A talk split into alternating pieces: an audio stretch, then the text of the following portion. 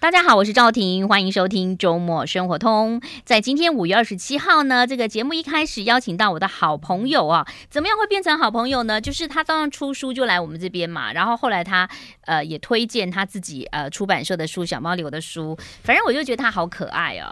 然后在感觉上好像就是因为工作的关系，可是没想到有一次我们去禅修，居然碰到了。那我们的话题呢，在那三天都不是在谈佛法，不好意思，因为禅修中间会吃零食，我们都是聚在零食区。来欢迎徐欣怡，有路文化所出版的《人生中途周记簿》。欣怡五十岁生日快乐！Yeah, 谢谢，好久不见，好久不见，已经过了半年了吧？五十半年哦，对对，因为我已经五十点五岁，五十点五岁，对，所以李宗盛大哥的歌曲。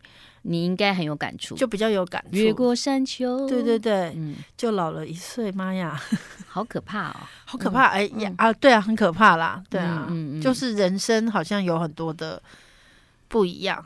对，哎，所以你算是社运人士对，从小，呃呃，也可以这么说。我以前做同婚嘛，社运人士现在也也到了五十了。社运人士也差不多该退休，已经没有办法在街上啦喊一喊问哦，我累了，我先走哦。没有啦，所以现在也有年轻的啦。对对对，对对就是交棒。而且我以前是做呃同志运动推同婚嘛，嗯、那现在同婚已经到了另外一个阶段，然后同志也可以领养小孩。嗯嗯。那我觉得就是让年轻人接棒这样。哎、欸，你看你就是一直在呃追求同同婚，对不对？对同婚也已经在台湾可以，而且可以领养小孩之后，对突然会觉得好失落。也也不会，不会。哎，你不是还来我的婚礼吗？我有带你的，我有，我还带我女儿去你的婚礼，对呀，还哭了。对对对对。可是不会很失落，因为呃，就是社会上还是有很多事情需要努力，或者是家里有很多事情要忙嘛。像最近台大经济系不是就说什么呃，LGBT 与狗不可以到社办打对决传传说什么什么的，嗯，就是还有什么，还有讲很超超级性别不平等什么呃，处男。严禁参加舞会，处女强制参加舞会，这种莫名其妙的话，嗯、就是我不懂为什么现在年轻人会这样。所以其实社会依然不太平静。不、嗯，他们是不是随讲的时候，他其实没有脑？呃，不能这样讲。他们讲的时候，他们没有意识到是那件事，他可能就是就把它讲出来。他觉得好玩，可是好玩是伤人的嘛？就把同志啊、跨性别跟狗一起类比，其实那我是不是应该回到了这个我们的电视节目当中？因为现在大家就是比如说我们的。意见领袖等等，有时候讲话都乱讲啊。对啊，所以大家都觉得好像就这样。你你记得我们以前讲话多谨慎啊，就是很怕说错话，讲一句话要想半天要怎么说，对，对不对？对啊，现在都乱讲，而且他传到网络上，其实说出去的话都来不及耶。对啊，对他们可能觉得好玩，但是一点都不好玩啊。嗯，对，嗯嗯，所以同理心这个东西还是没有学会，还是要还是要学，所以还是很忙。嗯，但我最近没有在忙那些事了，我都在忙家事。嗯、就是我以为，就是刚讲五十岁嘛，嗯、我以为五十岁就是老一年，然后蛮应该会发生一些很有趣的事情。其实我们小时候就觉得三十几岁的老师好老，三十几岁，后来现在也已经到了可以当阿嬷的年纪。现在就是差不多。一晃眼就六十哦，嗯，六十更恐怖，我觉得。嗯、人生没有没关系，我都是会想到刘晓庆啊，哦、然后潘迎紫啊，赵雅芝啊，哎，但是他们那样子美凤姐啊，很难，你知道，他们好瘦哦，我觉得。哦变老，另外一件事情就是代谢 变得很差。我以前来上你节目的时候比较瘦，我现在代谢真的也很差。哎，这本书叫做《人生中途周记簿》，是那个有路嘛，对不对？对，有路出的，有路出版。你第一次跟有路合作，对，他们是一家嗯、呃、比较小的出版社，对，反正一定要才子才女文青才能啦，因为的呃没有啦，老板也是文青嘛，徐慧芝社长，然后像蔡诗平啊，哦、文化局局长啊，是不是？是不是一定要用？那个第一次看到人家推荐徐徐慧芝是用那个毛笔写的，哎，毛笔字很对，很不错，他写的很棒，而且他还做了写了一个花签给我，是写在一张很漂亮的花签纸上，所以那是表层框，我把它框起裱起来，对，他送我一个礼物，很感动，好棒啊！写个推荐序，还有用印，哈，对，嗯，癸卯年。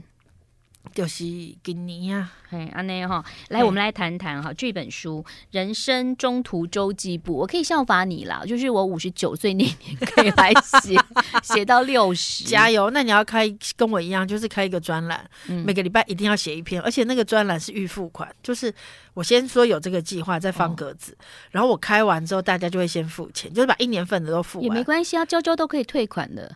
不行，那个 退款麻烦，所以你就你就是要把它写，你每个礼拜就一定要写出来，因为你钱都收啦、哦，那我先要先找一个人，就是先给我付给我一五十二周，对不对？对，你就去你就去募资啊，现在不是募资吗？像方格子也是啊，嗯嗯，就是大家有兴趣就来付钱嘛，付完钱之后，你就每个礼拜要为他写一篇文章，嗯，然后你就是会，因为我二十九岁也想过这件事，嗯，但二十九岁没有写，嗯，然后到三十九岁又在想这件事，但我就住花莲，我每天就骑摩托车，你住花莲应该很好写，住了四年花莲，我就是每天早上起床，然后梳洗完就骑摩托车去买菜，可是我买菜路上会经过海，我就。坐在北滨这样看海，看了一个钟头再去买菜，买完菜回来又专门看一个钟头的海，再回家吃中饭，一天就这样过。傍晚又去田径场走路，谁、哦、要写作啊？每天这样发呆就够啦。对，所以就是，可是因为我我就是现在也比较多专业的训练了。嗯，哎、欸，所以你到花莲是你结婚前嘛？对不对？结婚前是认识你太太之前吗？没有没有没有，我们一起去，我们在一起二十几年嘞，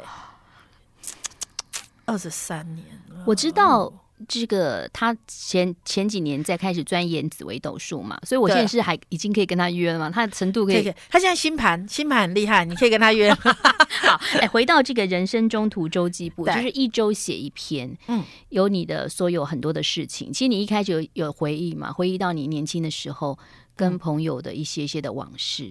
还有一些童年的事情，哦、对、嗯、我我不知道你是这样的一个童年，就你的你显然就说你父亲也是军人呐、啊，对，然后感觉上好像就是应该是稳定啊，为什么你童年会到各个的阿姨家去住呢？对，就是呃，我以前呃在出这本书之前，我跟人家说我觉得人生很苦，因为我从小就知道人生很苦，嗯、大家都会想说文青吧这样子，嗯。嗯、就是但其实不是，嗯、就是呃我。我爸爸其实他在应该是四十几岁、五十岁的时候，他本来是中校腰升上校，他在情报局工作，嗯，可他突然肝呃癌症肺癌，嗯，然后就退伍，所以他退伍之后就是大家都一直往上晋升，你知道他本来要升上校了嘛，他会心情上也心情不好了，而且他又酗酒。他酒喝很多，他每天早上起来是先喝高粱，他都说他用高粱漱口，他可以一次干完一瓶高粱不醉，超夸张，对，就有点成瘾了。然后呃，我妈妈就是要照顾他，但我妈妈反正他们感情也不是很好，所以就是要离婚，他们已经要离婚了。可是，在要离婚前夕，你妈不是跟你爸爸谈恋爱结婚？你妈不是自己跑出来，然后对，她就是逃家，然后认识一个笔友，你爸爸就是他的笔友嘛？对对对，我有很认真看你的书，就是然后就结婚啦。对，可是你知道。爱情就是他，因为我爸脾气不太好。他结婚之前只觉得我爸爸有文采又很帅，嗯，他不知道我爸脾气那么差，嗯，所以他他结婚前夕，嗯，就想逃婚呢。哦，对，可是他来不及逃，因为就硬着头皮结，所以他们感情很不好。他就想离婚，可是离婚前夕我爸爸就生病，我妈就是个很讲义气的女人，嗯嗯，虽然他想要离婚，他们一天到晚打来打去，打来打去，书里面都有写打架啊什么的，可是呃，真正到我爸生病的时候，他就留下来陪他。哇，后头发生什么事让小猫会到各个的阿姨家哈去住啊？嗯、我们待会儿跟大家分享，马上回来。I like 103, 欢迎回来喽！人生中途周记部，瞿心怡啊，瞿小猫所写的书由路所出版的。刚刚谈到，就说父亲后来生病，妈妈就是有义气的陪着他，对，所以就就没办法照顾你们，疏于照顾你们，是不是？对他们，但其实我们很小的时候，他们感情不好，就各自生活的很精彩。哦哦哦，所以我跟我弟基本上就，我们那天还在感慨说，我们是自己照顾自己长大。嗯，对，就是小时候，比如说里面有写一篇叫做《不再害怕黄昏》嘛。嗯嗯，就小时候大家在幼稚园玩，玩的很开心，然后傍晚的时候大家都回家了，就被。爸爸妈妈叫我家，我觉得你的记忆跟我记忆好像，真的。对，你先讲，我们家也是这样。我们家不是，但是黄昏的那个，对，黄昏就很害怕，然后大家都被叫回家，我们就会一直跟大家说，再再玩一下，再玩一下。嗯嗯。可他们就说不行，我们要回家吃饭。嗯。可是我跟我弟没有人叫我们回家吃饭。嗯。然后也没有人帮我们换季，就冬天我们就是穿短袖。嗯。然后后来我就跟我大家都走光。那时候爸妈在哪里？爸妈就是爸爸在部队，妈妈也有别的事情嘛。嗯嗯。所以打麻将或干嘛。嗯。然后我就只好带着我弟去吃牛肉面，然后带着我弟。去吃切拉米，然后，嗯、然后我小时候就很害怕黄昏，我到一直到长大都很害怕黄昏，我就觉得黄昏很孤单。嗯，但但我后来知道，黄昏就是阴阳的交界，就是天黑，嗯、白天跟黑夜交界，嗯、所以黄昏的时候特别容易感到。所以你爸爸在部队，你不能怪爸爸，就是妈妈去打牌，他应该要找个人来接你。我我为什么说我跟你的印象？因为我爸爸也是在情报局嘛，也是也是调查局情报局。对，嗯、然后可是因为他后来在部。当然就是他后来到电台。那那我妈妈是老师，哦，所以我记得我小时候在宜兰的圣后幼稚园，然后大家都是上半天，我是整天，因为大家爸不在嘛，爸有时候在，有时候不在嘛，所以我从早上上到晚上，下午黄昏大家都接走，嗯、我就跟着修女哦，在那边考。但是我我的记忆都是。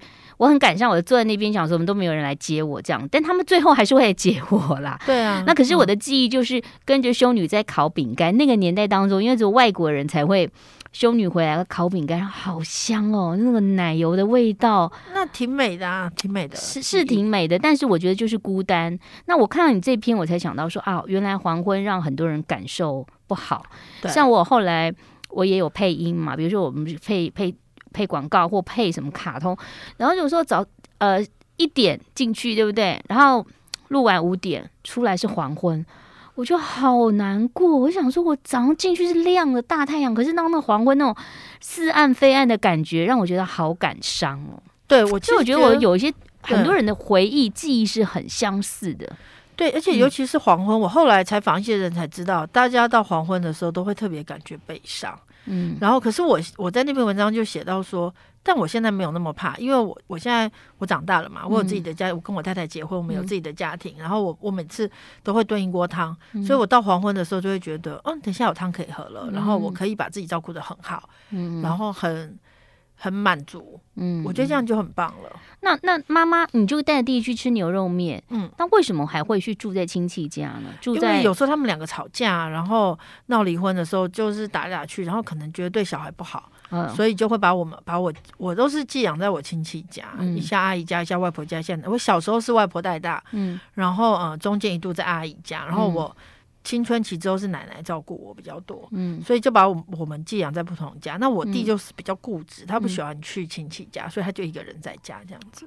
对哇，那你弟他才九岁，天哪！那你弟更坚强哎，我弟超坚强，我弟也是军人哎，后来。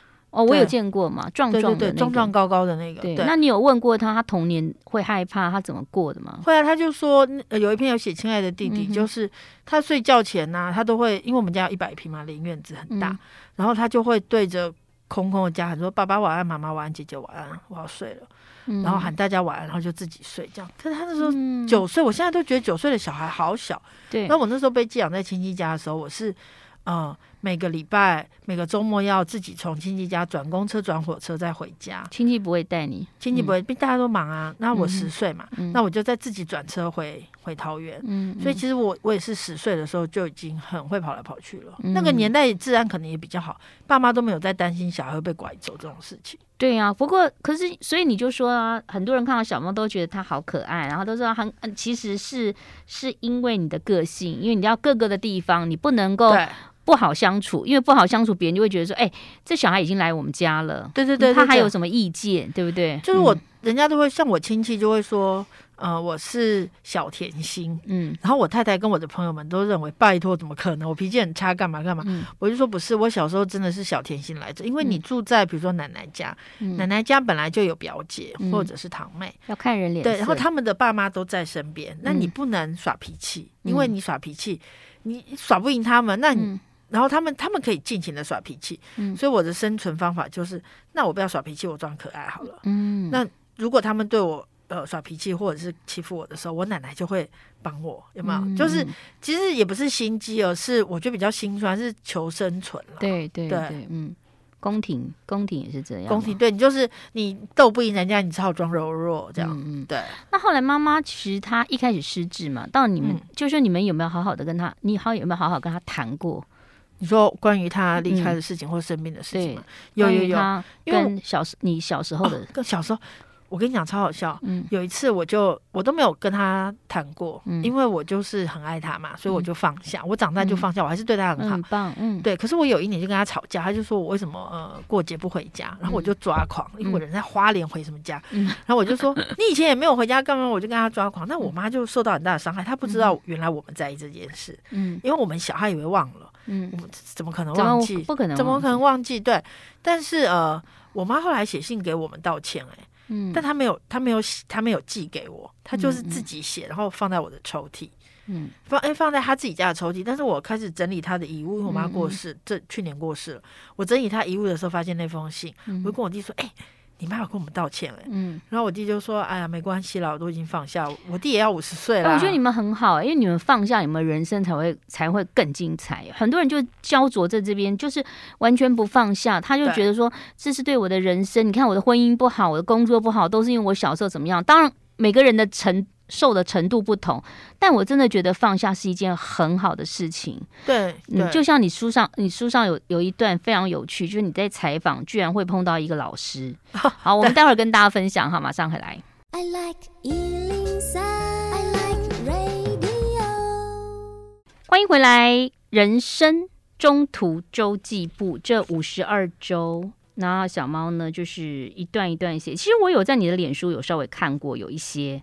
对，有有一些有一部分，因为那时候是锁付费，它是付费的专栏，嗯、所以有一部分是要锁起来，只能看到一点点这样子。哦、而且其实小猫真的就很小猫了，它的文章哦，非常的，我觉得你这这一个这一本跟你以前比较不一样，因为你有有时候以前的你有时候是在描述某一个些某些地方，但你这本真的是很温柔哎，而且真的很不像你，这很温柔吗？但中间。常常就会有一个歌安什么哈 四声的那个，就觉得哦，小猫又回来了。有有有有有，因为他你常常骂脏话，对你常常很很文言，我很文言的时候就说哦，你帮你煮了一锅汤，然后切了什么东西，然后正想要去看妈妈，然后就妈妈就好哎，怎么就不见了，跑走了。对对对对，然后四声的脏话就出现。对对对对对，那就完全是小猫。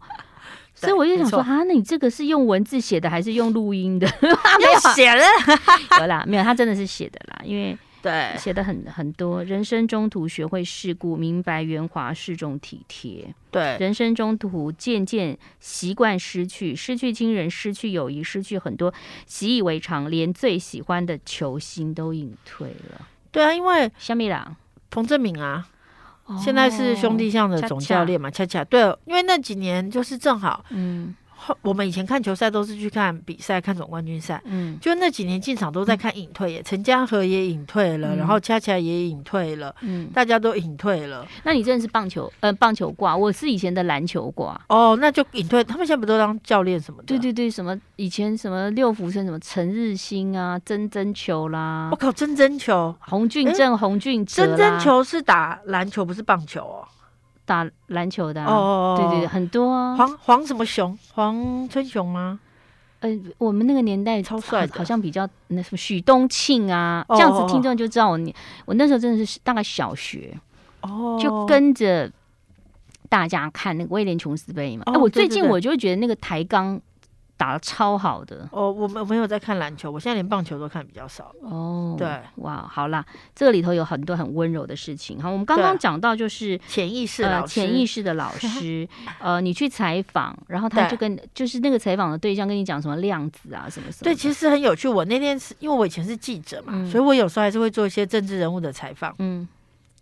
所以我们那天其实是要去采访一个政治人物的故事，嗯，就他突然跟我，然后他，所以那个是一个政治人物的同学，嗯，他突然跟我讲起量子纠缠，那我就觉得很有趣。嗯、他就说，我们所看到的世界，嗯，都不是，就是都是我们自己的原子，我们看到的投射而成这样。嗯、那我就懂，那就是我即宇宙嘛，我们自己的观点构成了我们现在看到的宇宙，这个比较好懂。嗯，可是他就突然跟我讲到潜意识开发，嗯，超有趣的，我没有想过潜意识开发这件事，嗯，所以后来。他就说，呃，他就觉得我很有慧根吧。他就说，他正好要去接他的潜意识老师下班。他就说，那你要不要一起去？我可以顺便送你回家。对，潜意识老师还有下班。对，下班。对，他就说我要去接他回家，你要不要同车？我顺便送你。我就说，通常都会说不用不用，我自己回去。那天我想说，哇，潜意识老师我当然要认识啊，所以我们就同车。就那潜意识老师跟你讲超温柔，是一个留长发的年轻女生。嗯，然后我就因为后来我就知道他的故事。嗯，他们家是。女巫的传承，所以他的阿姨他们都是在宫庙办代机哦。可是因为他是年轻人，他就说不，我们要现代化经营，嗯嗯，所以他现在就没有办代机，他是潜意识开发的老师，这样。哦，很有趣。那后来我就跟他分享说，哎、嗯欸，我觉得我的人生都会有一些灵感，比如说我如果没案子了，嗯、我就会跟老天爷说，给我一个案子吧。案子就来了，案子就来了。嗯、我有一天就很不要脸，我就跟老天爷说，不然这样，嗯、因为他一都会一直给我，我就说不然这样，我什么都不要做，你给我一笔钱。嗯，这超不要脸的吧？对。就后来我的业主就突然跟我说，他今天要来花莲，他就把我抓去看一个表演，然后他晚上就突然跟我说，我已经汇十万块给你了。我说干嘛？他就说快过年了。然后我就说可没事，他说没关系，你就拿去，快过年了。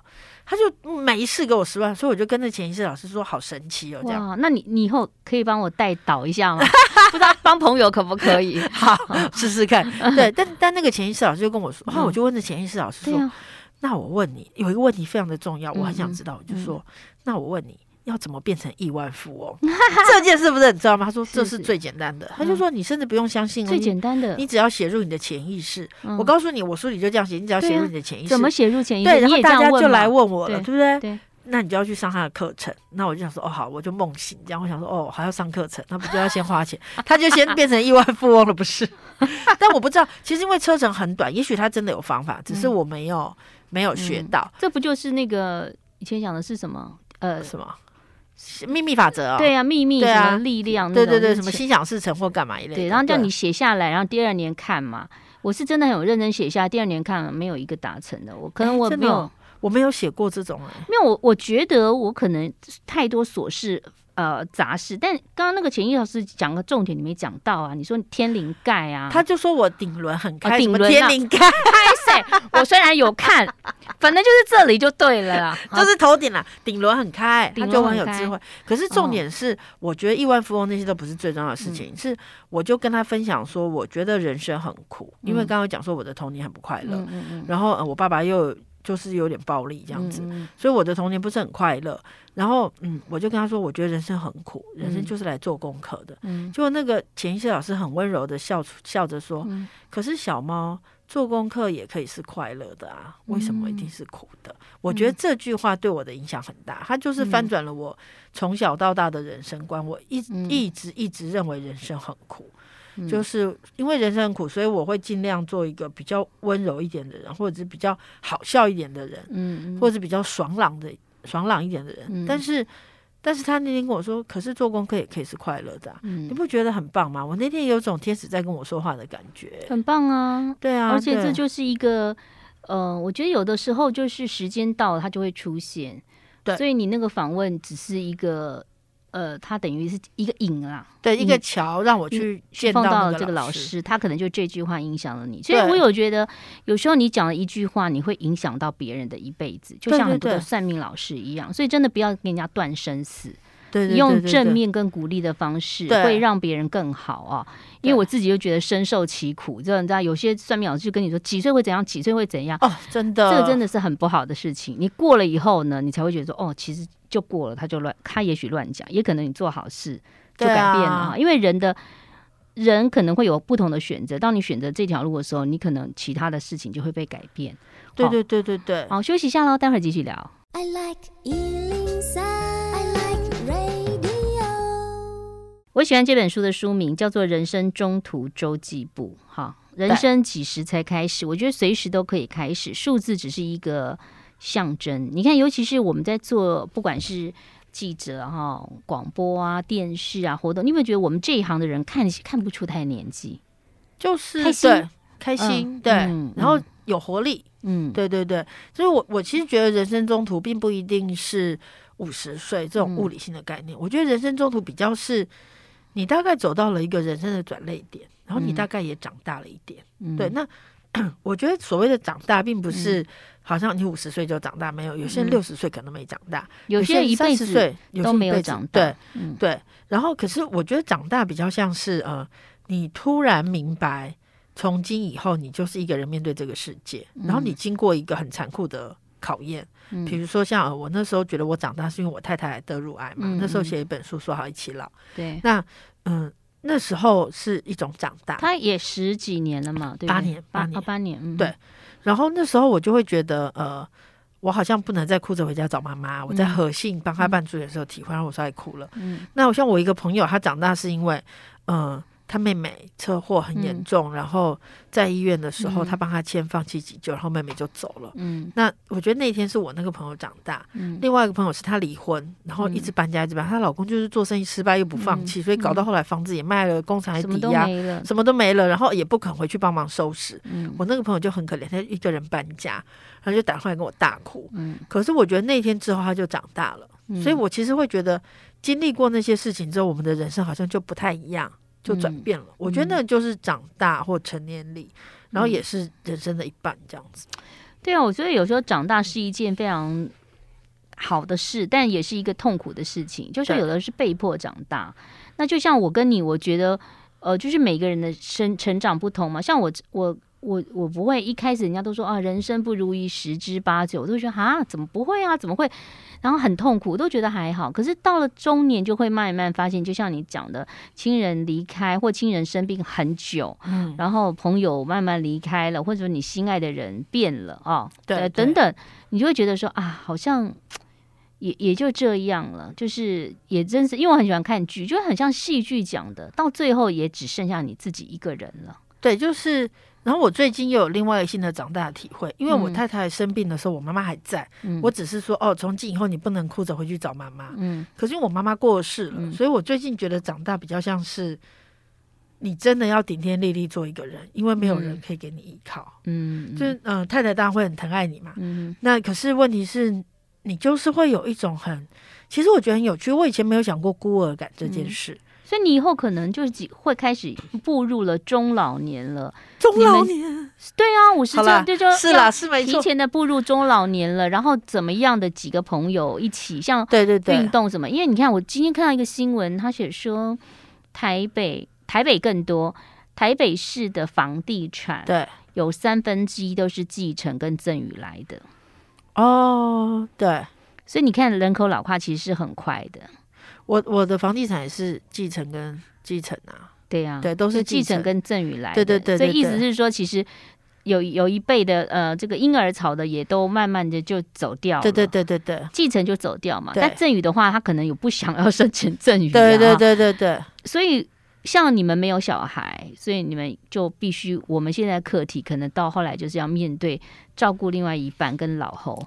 没错啊，其实，呃，就是现在，我现在五十岁嘛，可是我已经开始、嗯、这几年，我开始想的是退休，就是我剩下十年可以赚钱，嗯、我剩下十年可以呃拼命，嗯，那我六十岁我就不要这么苦啦，嗯、所以我们就会开始，我们现在比如说要买房子，或者是要呃置产，或者是要处理生活的事情，嗯、想的都不是呃以前都会想说我要一个什么样的房子，现在想的是我想要什么样的生活，嗯，用那个去想我要住在哪里。嗯，或精简，对，已经不再是、嗯、呃，我想要什么，而是我需要什么。再讲个题外话，我都跟我先生讲说，哎、欸，其实我们老了可以住养老院呢。哈，我我跟你讲，所以养老不是这种，它就是很多栋，我觉得很好啊、欸，因为断舍离，你把东西都弄掉，然后你如果住那个地方，有人帮你做饭，然后你要出去，还有人帮你陪。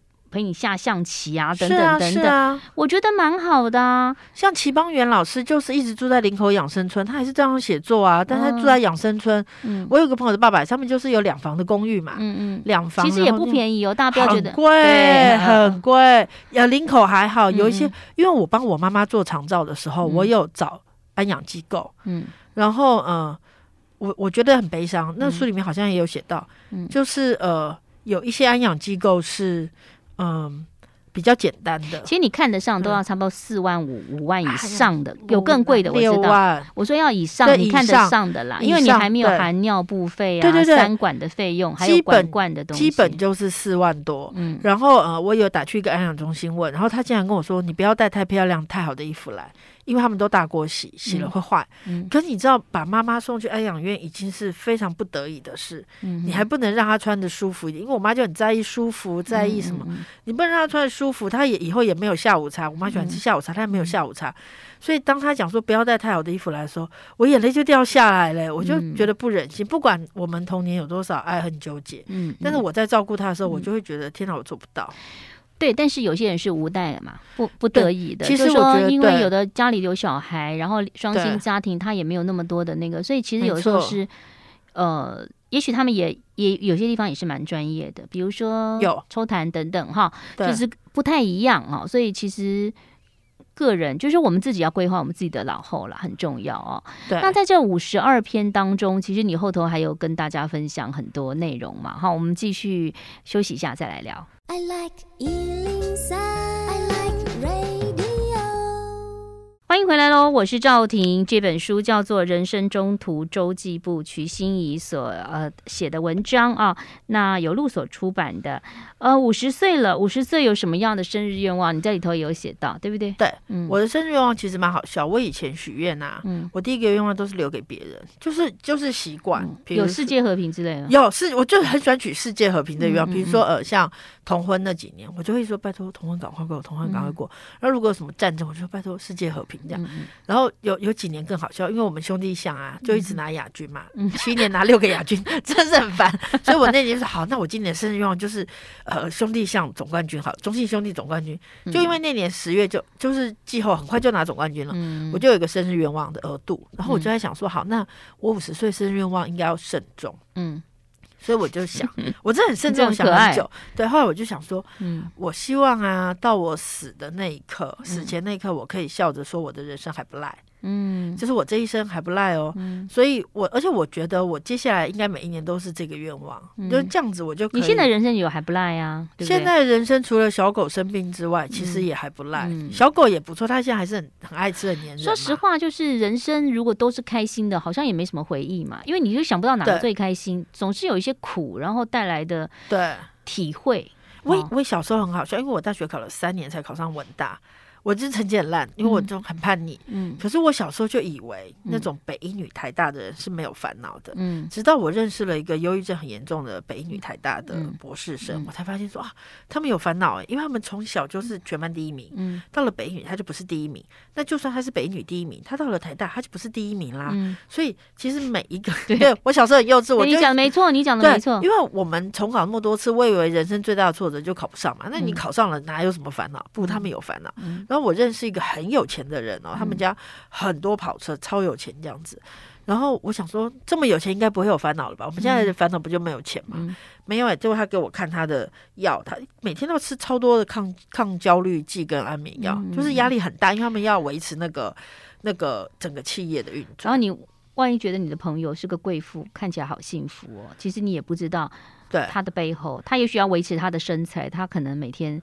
也没有吃那么多，对 对对，那也许他的先生跟他感情虽然好，但他先生也跟其他人感情也很好，是没错，是不是？就是我那天跟贵妇在在五星级饭店吃饭，但是我有听到一个说法，有一个有一个人说，如果男人都会出轨的话，那我宁愿我老公是帅的。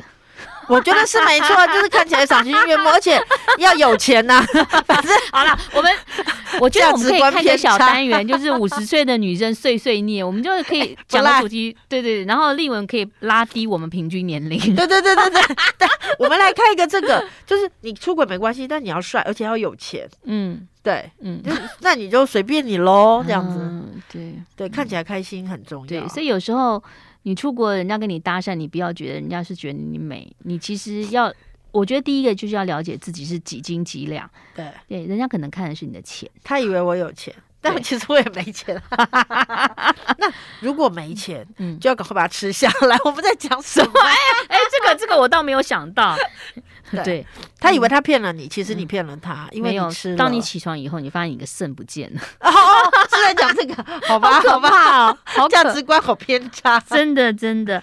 所以其实这是一个里程碑耶，人生中途周记步哈。对，就是就是因为这样子，你一篇一篇，你你会你有曾经没有灵感过吗？那一周没有，其实很有趣。因为你到花莲就是看海，它你当然森林公园你也可以看树啊。没有，我我其实，在开始这个计划的时候，我有一本笔记本，是我三十九岁那年就准备好，我要写四十岁，就根本没写，我还去成品买一本很贵的笔记本，日本进口纸超好，就没写，我就写了两篇，所以我四十九岁那年拿出来，它也是新的，就还可以。还有两篇，对，就是、对，嗯。然后我就写了很多题目，我想说，哎，五十二周总会有不知道写什么的时候吧，我就来写个题目吧。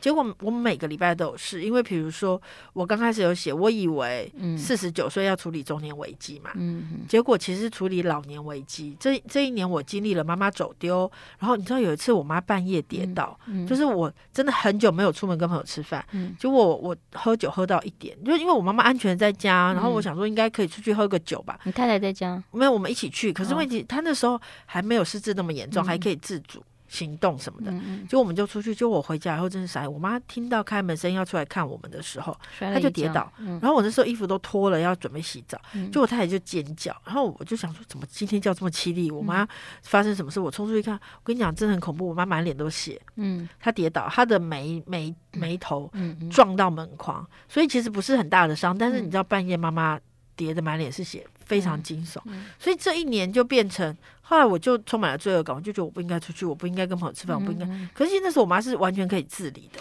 我觉得老人跟小，就说疾病来的或无常来的，真的很突然。对，对，对，所以我现在好一点，因为爸爸已经离开了大概三年。嗯、我其实真的非常怕半夜的电话，但我那三年，我就之前我爸在，我真的都没有办法关机。你知道半夜那个电话。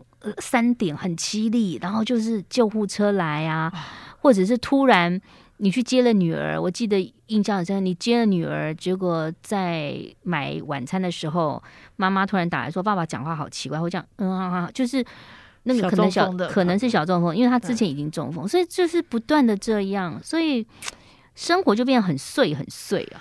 我到现在听到救护车的声音，还是会很害怕，因为我。嗯不止，我就好几次送我妈去急诊啊，血氧六十啊，嗯、或者是脸色发紫没有呼吸啊，嗯、或者是干嘛的，就会觉得很很恐怖。而且我妈跌倒那次之后，我们有好几个晚上，我只要听到一点点声音，像小狗走路，我都会吓醒，我晚上都不能睡，嗯、因为我太紧张，我真的很怕它又跌倒。